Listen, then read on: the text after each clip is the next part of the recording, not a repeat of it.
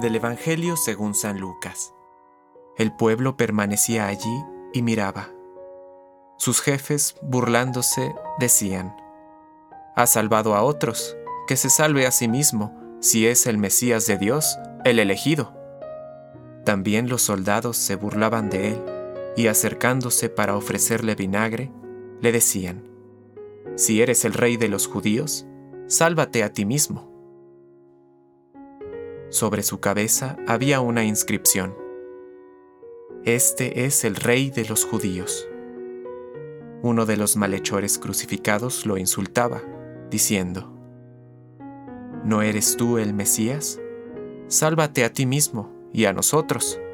Pero el otro lo increpaba, diciéndole, ¿No tienes temor de Dios, tú que sufres la misma pena que Él?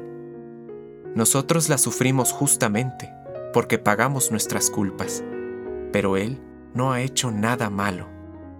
Y decía, Jesús, acuérdate de mí cuando vengas a establecer tu reino.